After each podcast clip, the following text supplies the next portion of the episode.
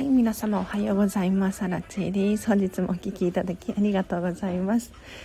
えっと平日の朝はですね、お片付けに関するお悩みにライブ配信で答えさせていただいております。今日もですね、えっと今日は9時45分までを予定してます。ちょっと時間変えとこう。はい。なので、あのお片付けに関するお悩みとか、まあ私アラチにね聞きたいことがある方いらっしゃいましたら是非コメント欄で教えてほしいなと思います。はい。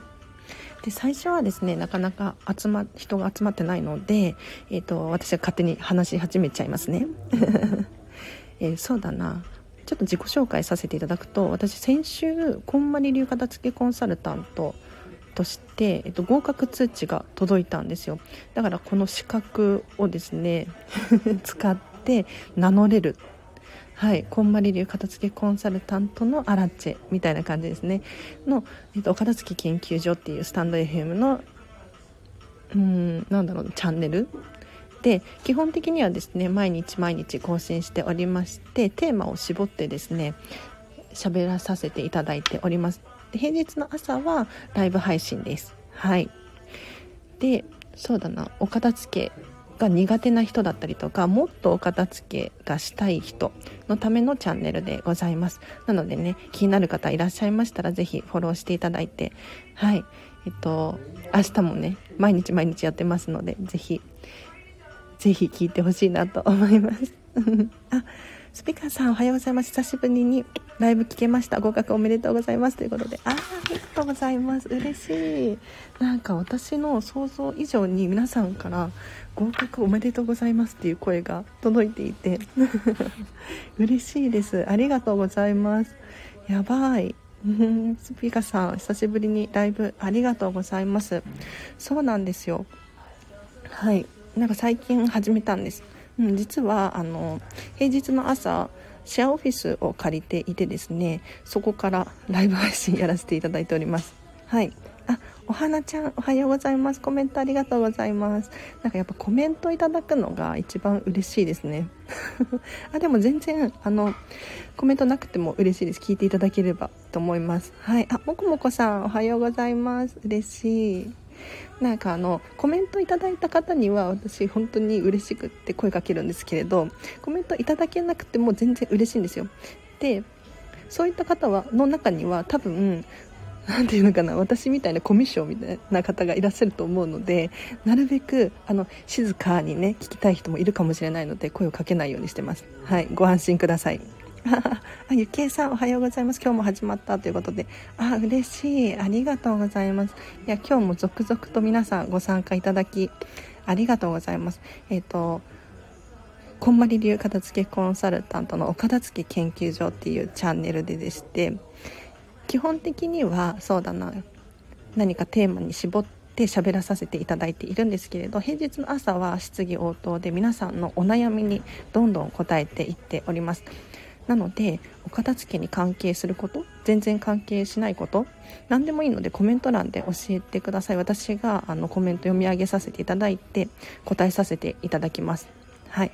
これねすごくよくって何がいいかっていうとあの皆さんのとの距離が縮まるしあと私の経験値が高まるっていうメリットがあります。はい。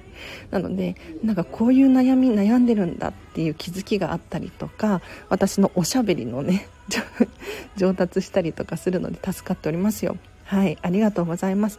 今日もあやっぱり朝早い方が集まりがいいかもしれないですね。うん。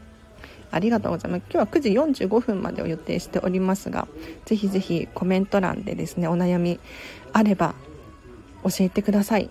でお片付けに関係しないことでも大丈夫です。はい、ぜひ答えられる範囲で答えさせていただこうと思います。で、そうだな、質問がなければないで私が勝手に話し始めちゃいますね。で、そうですね、私最近先日あのこんまりメディアジャパンの社長こんまりさんの日本の会社の社長はサンディさんっていう日本人の男性の方なんですけれどはい、この方がですね LINE でライブやってたんですよ。うん、でそれを見ていって LINE ライブいいなとかって思いましたね。あの全然 LINE ライブ聞くことって、まあ、ほぼほぼないんですけれど結構の使ってる人いるなと。でさらに言うと皆さん LINE 使ってますよね。だから LINE ライブってそのログインする必要がなかったりとかひと手間がないのでみんなみんなが簡単に聞けるツールだなって思ったんです。でね私何を思ったかっていうと私もアラチも LINE ライブやればいいじゃんとかって思ったんですよ。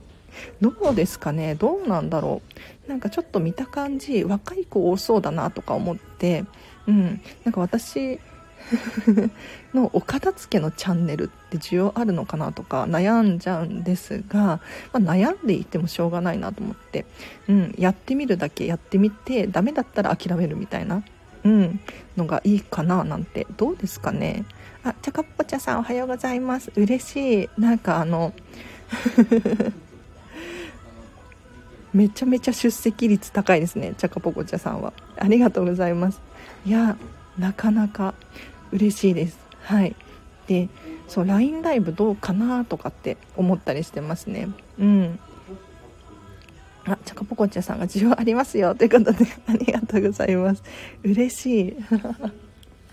まあねゼロではないかなとか。うん。このスタンド FM を毎日やってるじゃないですか。例えば週に5回のうちに1回 LINE ライブやってみるとか。なんかあのうんなんでこんなことをねしようとしているのかっていうとやっぱり住んでる島が違うっていうのがあるなと思っていて例えばこのスタンド FM だとスタンド FM を聞いてる人には届くけれどなんだろう YouTube を見てる人には届かないんですよ。だったら YouTube に届けるには YouTube をやるしかないんですよね。うん。この島なんだろうスタンド FM 島っていう島があって YouTube 島 Instagram 島みたいな島があるんですけれどここにいる人たちって結構ずっとここにいたりするんですよ。だからそれぞれの島に届けるにはそれぞれに移動しなきゃいけないんですよね。そう。と思って LINE ライブどうかななんて思ったりしてます。あもこもこさん丸くて小さくてふわふわが好きです。いいですね。可愛らしいですね。小さい飾りとかぬいぐるみのほこりに困りますということで。確かに。確かに本当ですね。ほこりって積もりますよね。あのお片付けとお掃除の違いについて説明しようかな。あのお片付けとお掃除って違うんですよ。はい。で何が違うのかっていうとお片付けって物の定位置を決めることであってさらに言うとそのものを移動させたら戻す、うん、元の場所に戻すみたいなのがお片付けですね。でお掃除っていうのはあの汚れを拭い拭い去る作業なので毎日その水回りとかも使えば汚れますよね。ほこりだってちょっと動けば立つんですよ。だから掃除っていうのはその何もしなくてもしなければならないんですよ。ここが掃除とお片付けの違いかなと思うんですがあの掃除とほこりとかね困りますよね。どうしたらいいのかっていうとやっぱり物の量を減らすのがいいかなと思います。物量ですね。うん、でもしもこもこさんのお片付けがもう完璧に終わっているっていうのであれば ちょっとあれなんですけれど私はですねあの結構ミニマリストなんですよ。はい。で最近布団も手放してしまって ヨガマットで寝てるんですよね。でヨガマットにすると何がいいかってほこり立たないんですよ。であと洋服の数もミニマリストで少ないのでこれもやっぱりほこりが立たないなって思いますね。だから結構お片付けをするとお掃除が楽々になることがあります。はい。でどうやって置くべきかっていうことなんですけれどこれね一番うんポイントとしては気をつけてほしいのは掃除のしやすさを考えるっていうのがいいと思います。はい。結構たくさんモリモリに置いてしまうとお掃除がね難しくなっちゃうじゃないですか。そうじゃなくってお店のディスプレイみたいな感じでちょっと間隔を空けておいてみるとかするとすごくお掃除もしやすいと思いますしあとは引き算ですね。数を絞ってみる。うん、例えばそうだな分かりやすく言えるかな。あの物って引き算なんですよ。どういうことかっていうと棚の中にいっぱい入れちゃうとごちゃごちゃしてね、何が入ってるのか分からなくなっちゃうんですけれどもしねその棚に1個2個とかだと1個ずつが際立って見えるんですよね。だからお気に入りのぬいぐるみとかお気に入りの小さい飾り物とかを飾る時に置く時にですねあのたくさん置くよりも1個だけ置いてみるとかってするとその1個が際立って見えます。はい、なので掃除もしやすいと思いますしあの自分が好きなものが目立つのでなんかスポットライトが当たってるみたいな感じですね。例えば靴屋さんとかに行くとそうじゃないですか。あの靴ね綺麗にディスプレイされてますよね。うん。そうするとやっぱり一つ一つ見えるし際立って輝いて見えるのでぜひぜひもこもこさん参考にしてみてほしいなと思います。チャカポコチャさんが LINE って普通に利用者多い割にライブしてる人が少なくないですか？ということで。なるほどね。確かに割合的には少ないかもしれないですね。これ狙い目かもしれないですね。そしたら。なんかあのインスタライブとか YouTube やってるとか結構いるような気がするんですけど LINE ライブってあんまり聞かないかもしれないです。うん。で LINE って日本人だったらみんな使ってますもんね。その割にはライブしてる人少ないような確かにちょっとメモしておこう ありがとうございます。あ、テープさんおはようございます。今日もありがとうございます。今日は9時45分までを予定しております。えっ、ー、と、スタンド FM ライブ配信です。ありがとうございます。もし、あの、質問があればコメントで教えてください。はい。一応私は、こんまり流片付けコンサルタントの合格通知が来てですね、あの、まだ契約書書いてないんですよ。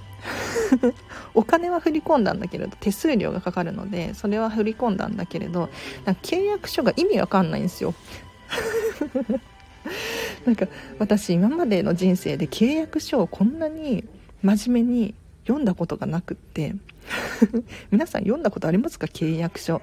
なんかネットとかで契約する時とか契約書あるじゃないですか？Amazon のやつとか。YouTube の規約とかなんかわかんないけど読んだことなくって こんなこと言ったらなんか怒られちゃうかもしれないんですけれどもう本当に真面目にこんまり流片付けコンサルタントになる上でのその契約書があるんですけれどそれを読んでいてもうちんぷんかんぷんなんですよ。なんかちんぷんかんぷんっていうよりかは理解はなんとなくできるんだけれど例えば、まあ、契約の書の中身については喋れないんですけれどなんだろうなこの契約書通りにやるとスピーディーに仕事できなくないとか私が今まで積んできた知識や経験値ってこんまりメソッドで活かしちゃいけないのとかなんかそういうモヤモヤが残っているのでやっぱり質問をねしようと思います。はい。あテープさん契約書割とすぐ同意するってやっちゃいますということでね。いや私もそのタイプの人間ですよ。はい。でなんかあの小さい企業とかだとちょっと怪しいかなって思うんだけれどあのなんだろうな。Amazon、YouTube なんだ？楽天 Google なんかそういう大企業の契約書だったらみんな使ってるからいっかと思ってあんまり読まなかったりするんですよね。でしかもめちゃめちゃ長いじゃないですか。ね。あれ全部読んでたら何時間かかるのって思いません？だから私契約書って今まで全然目を通していなかったなと思って。はい。皆さんどうですか？あのお家とかにね書類のお片付けとかで 契約書とかあるじゃないですか。読んでないですよね。うん。私だけかもしれないんですけれど。はい。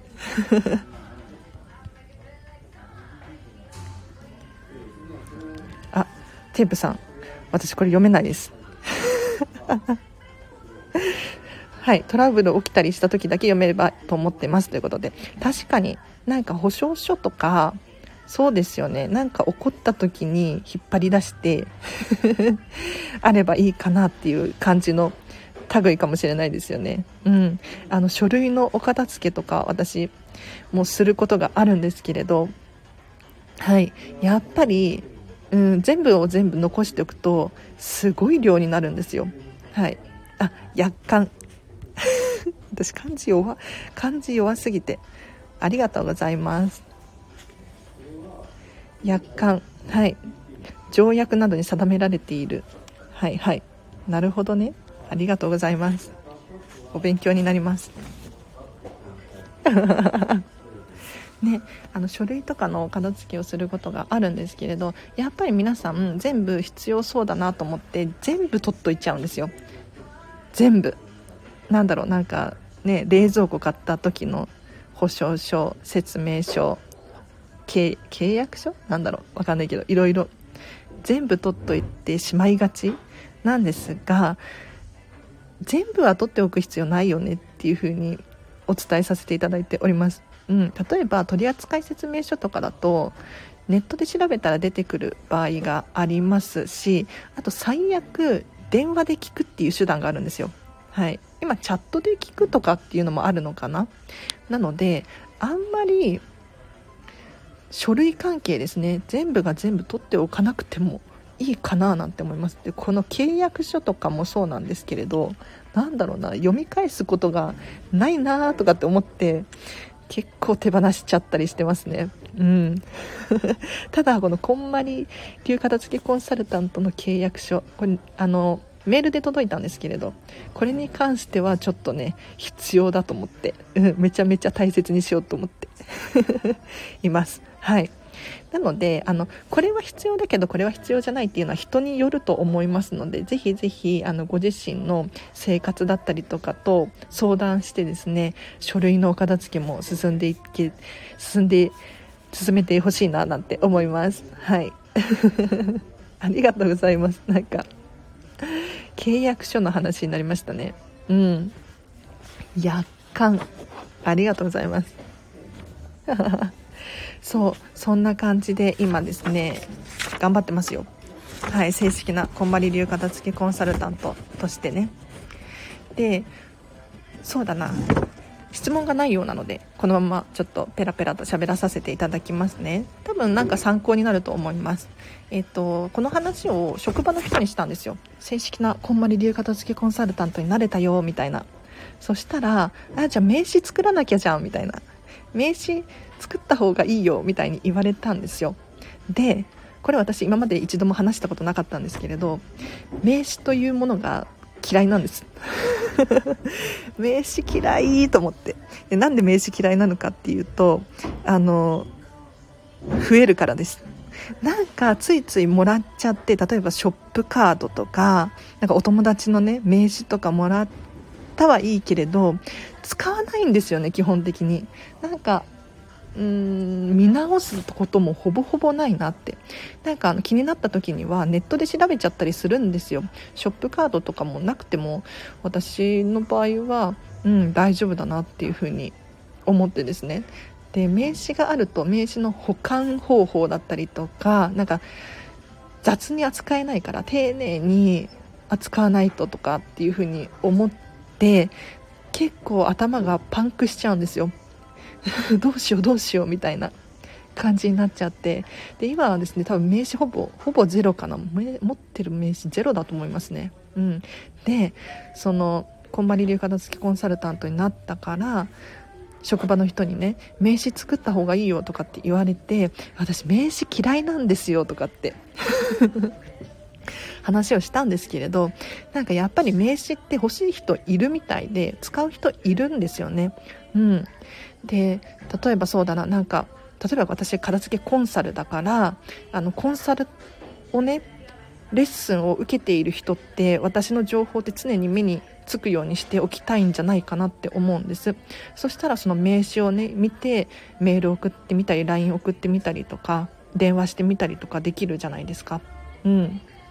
でこの名刺がないと1回例えば調べてネットで調べて電話をしなければならないっていうちょっとワンステップ増えちゃったりするんですよねだから名刺とかもあった方がいいっちゃあった方がいいのかもしれないけれど例えばこれからねなんかサステイナブルな時代になってくるえっと、持続可能性とかエコとか環境に優しいみたいなことが重要視されているじゃないですか。って考えた時に名刺をもらってその時は使うかもしれないけれどやっぱりゴミになっちゃったりするのも嫌だしなとかって思って今ねなんかちょっと1個いい案をいいアイデアを思いついたんですけれど何かっていうとスタンプ作りたいなと思ってハンコ。はい。で可愛らしいデザインのものを例えばね私の友達とかに頼んでみたりとかこのスタイフ聞いてらっしゃるファンの方でもいいんですけれどなんかデザイナーさんみたいな方がいらっしゃったらその人にスタンプのねイラストを考えてもらってハンコを作るじゃないですか、まあ、私のアラチェの名前となんか LINE なのかインスタなのか電話番号とか載せてハンコ作ってで私に出会う人とか私の名刺が欲しいっていう人に、えーと、例えば皆さんが持ってる手帳だったりとかなんだろうな紙とか本とか分かんないけれどそこに私のスタンプを押すんですよ。そしたら スタンプ可愛いしなんだろう紙が1枚増えるっていうこともないじゃないですか。で必要なくなったら、まあ、手放せるというか、うん、手放しやすいんじゃないかななんて思って。スタンプどうかなとかって。考えてますね。はい。そう皆さん名刺とかどうしてます？うん。なんかやっぱり必要な人もいると思います。そうなんか普通に会社やってる人とか仕事してる人だったりとか。うん。ただなんだろうこれからの時代どんどんね進んでいっているじゃないですか。もうクラウドっていうのかな。もう名刺も ネット上で管理するみたいな時代になってるじゃないですか。ってなったらもうそもそも名刺っていらないんじゃないかなとかって私は思うんですよね。どうなんだろう。でコストもかかるじゃないですか名刺を作るコスト。うん、なんか誰かに頼んでで印刷してでなくなったらまた印刷しなければならないっていうのも手間だなとかって思ってうんなんか名刺作らなきゃって言われてあそっかとかって気づきましたね。はい。そう。だから私もね続々とやらなければならないことリストが増えていて正式なこんまり流片付きコンサルタントになるといや皆さんすごいなって先輩の方たち本当に。尊敬ですね。なんかあのこんまり流片付けコンサルタントの仕事ってこんまりメディアジャパンっていう会社があるんですけれど私たちはそこにとは全然関係ないんですよ。なんか社員さんとかお弟子さんとかそういうわけではなくってもうフリーランスみたいな感じでそのこんまりさんの看板を使うことができる。なんかフランチャイズみたいな感じなのかな。うん。な感じでそれぞれが意思決定権を持っていってそれぞれがお金を自由に稼げてうん。っていう感じのビジネスなのではい。あチャカポコチャさんスタンプ新しい発想荒地さんのオリジナル LINE スタンプもいいんじゃないですかってことで。確かに。いやでも全然需要ないですね。買ってくれる人多分あの私とチャカポコチャさん終わりみたいな。あの確かになんかあのデザインしてもらうついでにいくつかデザインしてもらって LINE スタンプ作ってもらって。ね。なんかあの例えば私がこれキングコング西野さんがね私オンラインサロンメンバーなんですけれどやられている手法なんですがあのキングコング西野さんが基本的に自分の LINE で使うスタンプって自分のスタンプなんですって。はい、でなんで自分のスタンプを使っているのかっていうと例えばその LINE でやり取りしている情報をスクショするとするじゃないですか。テープさんもきっと買ってくれますね。はい。はい。嬉しい。買ってください。なんだろう。黒アラチェとか出しとけばいいのかな。LINE スタンプ。そう。でキングオブ西野さんが自分の LINE で基本的にはあの自分のスタンプを使っているんですけれどなんでかっていうとその LINE とやり取りをスクショした時に 買ってしまおうということで。すいませんなんか勝手に盛り上がっちゃいましたね LINE スタンプのお話が。そう LINE のトーク画面をスクリーンショットした時に自分のスタンプが押されていたらそれが宣伝になるっていう風に言ってたんですよ。あの例えば、えっと、オンラインサロンの中で自分のやり取り LINE のやり取りを公開する時があったとして自分の LINE スタンプが押されていたらそれが宣伝になりますよね。だから例えばそう私の LINE スタンプを作って 私がめちゃめちゃ乱用して使いまくっていればそれが宣伝になるというかうん。なんかあのこのスタンプかわいいなっていう理由だけじゃなくってあ荒地さんってこんな人なんだとかあ片付けコンサルタントなんだとかはい。あ嬉しい。お片付けしましょうとかあ確かに私嬉しいってめちゃめちゃ言うらしいです。嬉しいスタンプいいですね。いいですね。いいですね。なんかいろんなアイディアが浮かんできますね。そうアイデアで思いついたんですけどあ今日は一応9時45分までお片付けの質問答えられます。まだまだ答えられますのでぜひコメントで教えてほしいなと思います。はい。でアイデアで思いつい思い出したんですけれど最近またクラウドファンディングやろうかなと思ってます。うん、お片付けのクラファンですね。6月、まあ、7月くらいになっちゃうかもしれないんですけれどえーと、一応私は9月にこんまりメソッドビジネススクールっていうビジネス特化のこんまりさんのお片付けの資格があるんですよ。でこれを取得することによって例えばあの企業向けだったりとかあとは団体さん組織へのお片付けができたりとかあとは講演会とかセミナーとかも開くことができるんですよね。でここで得た知識ってこのスタンド FM にも活かせるなとかって思うんですがこのこんまりメソッドビジネススクールを受講するのに結構お金かかるんですよ。なんかあの学校と同じですね。専門学校とか行くじゃないですか。なんかお料理の仕事をしたいってなったらお料理の学校に行きますよね。それと同じでお片付けの仕事したいってなったらこんまりさんのあの学校に通うみたいな感じなんですけれどやっぱりねお金がかかるんですよ、うん、でその資金集めをねまたクラウドファンディングしたいなとかって思ってで今いろいろねアイデアを考えているんですよ。クラファンの。でただあの支援してもらうとかえーと、お金を集めたいだけ集めるだけじゃなくって私もメリットがあって皆様も支援してくださった人もメリットがないとなと思って、うん、私に支援していただいた以上の金額の価値があるようなそんな支援をね支援リターンをね考えていてうん。なんかいいアイディアないかなみたいな。企業向けならやっぱり名刺いるかもですねってことで確かに。確かに本当ですね。いや企業ってまだ名刺必要なのかな？ね。確かにちょっと考えますね。名刺。名刺作らないとか。そう。でそのクラウドファンディングのリターンの中でちょっと面白いリターンをね思いついちゃって。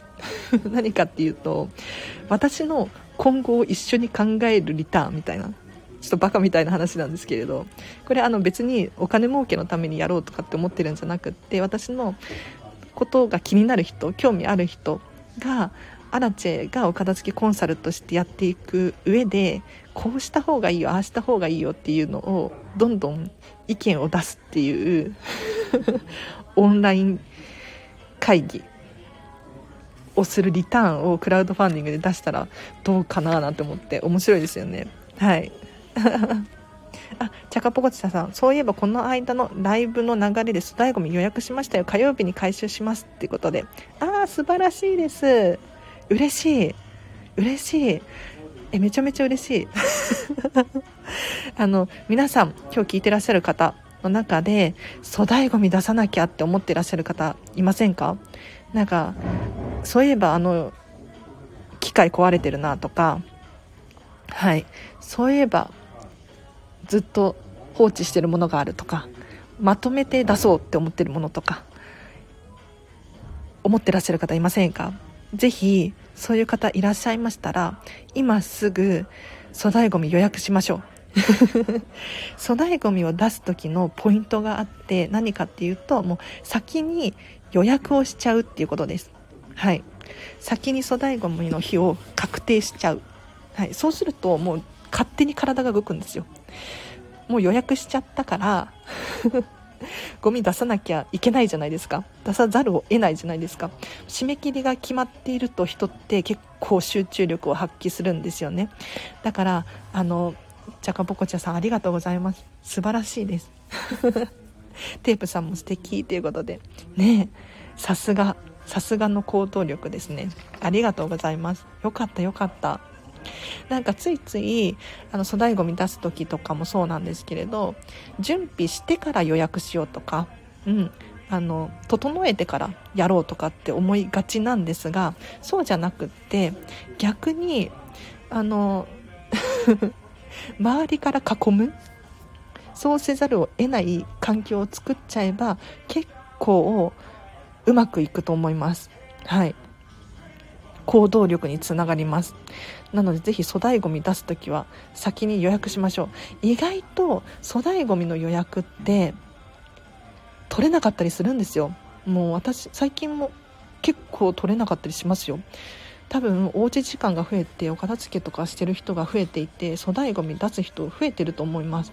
だからなかなかなんか1ヶ月とかそこまでいかないかな。うんなんか来てほしい予約の日に来てもらえないみたいなことがあるのでやっぱり先に予約しちゃうっていうのはいいと思います。だから準備してから予約だと一歩ワンステップ多いので予約がねなかなかしづらかったりするのではい。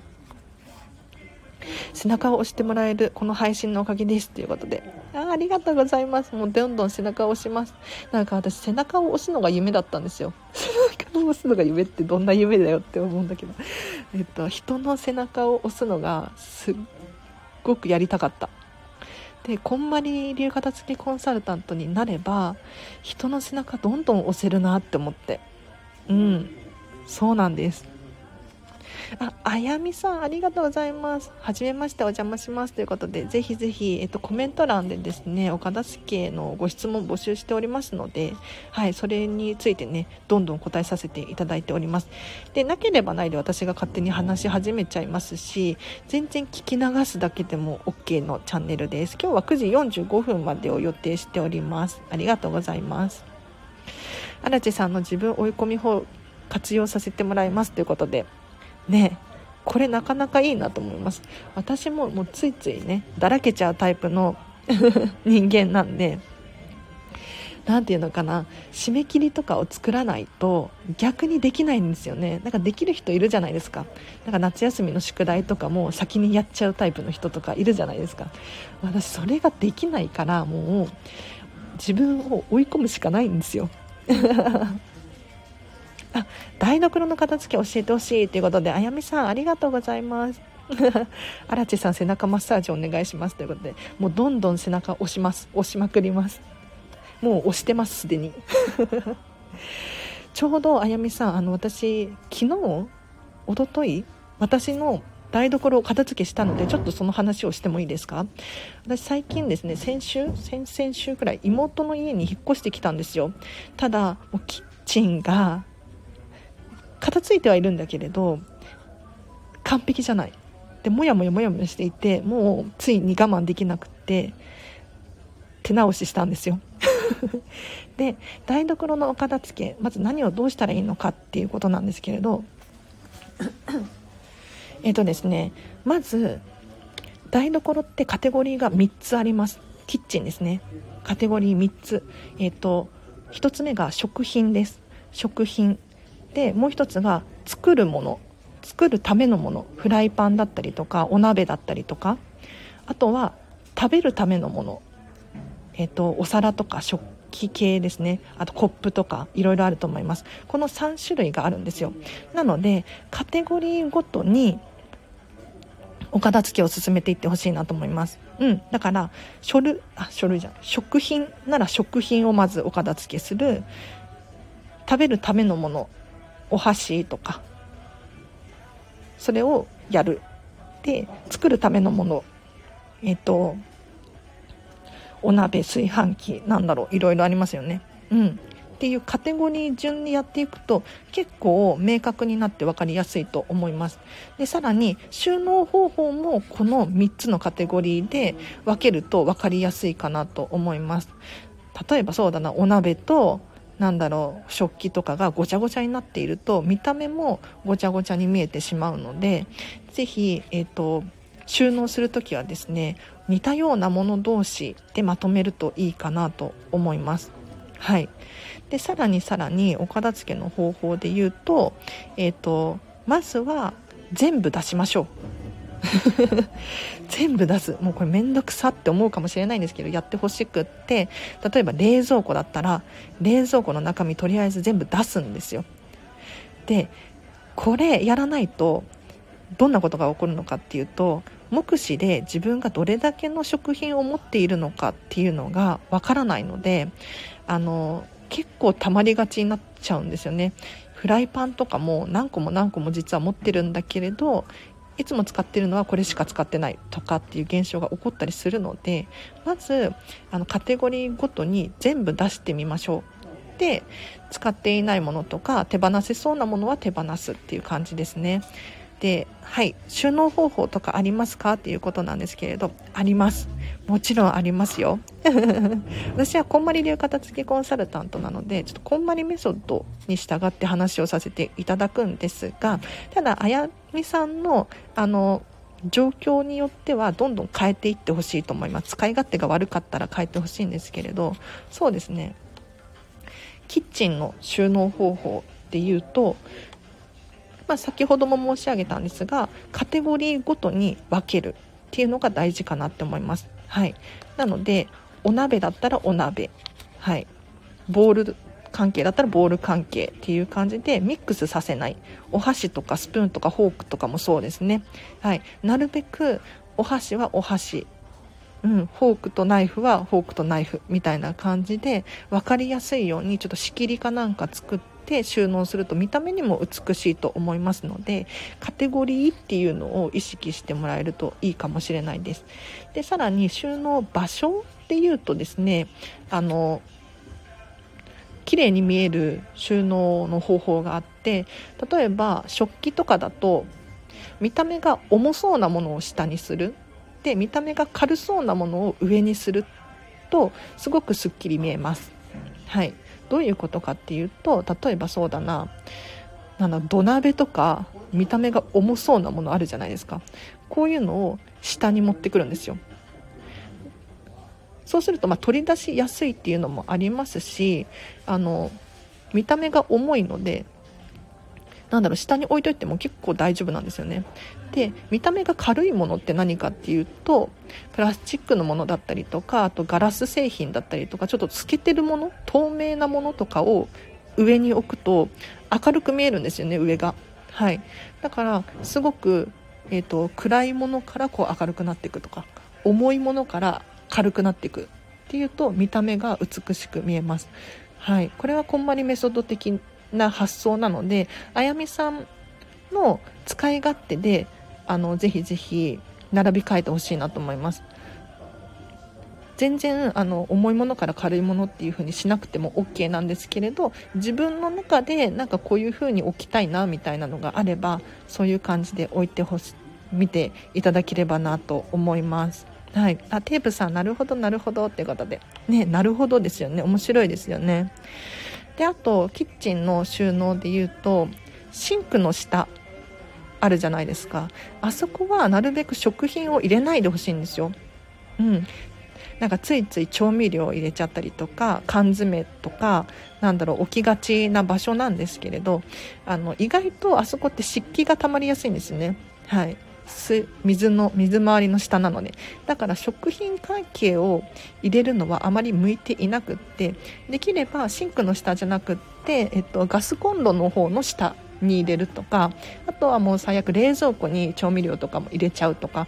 そうするとあのキッチンって狭いじゃないですか。ね、日本のキッチン狭いみたいですよ。なので調味料とかも冷蔵庫に入るなら冷蔵庫に入れてしまった方がすっきりするかなと思います。はい。じゃあお鍋とかどうしたらいいのかっていうことなんですけれどお鍋とかを今度逆にシンクの下とかに入れてほしいんですよね。こういうのって別にあの濡れてもそんなに、まあ、濡れるべちゃべちゃになるっていうことはないと思うんですけれどあの湿気がねあっても割と大丈夫なのでシンクの下にはえっ、ー、と作るためのもの。はい。なんかフライパンお鍋なんだろう。ちょっとこの2つしかアイデアが浮かばない。とか入れていただければなと思います。はい。そう。台所ね結構大変ですよね。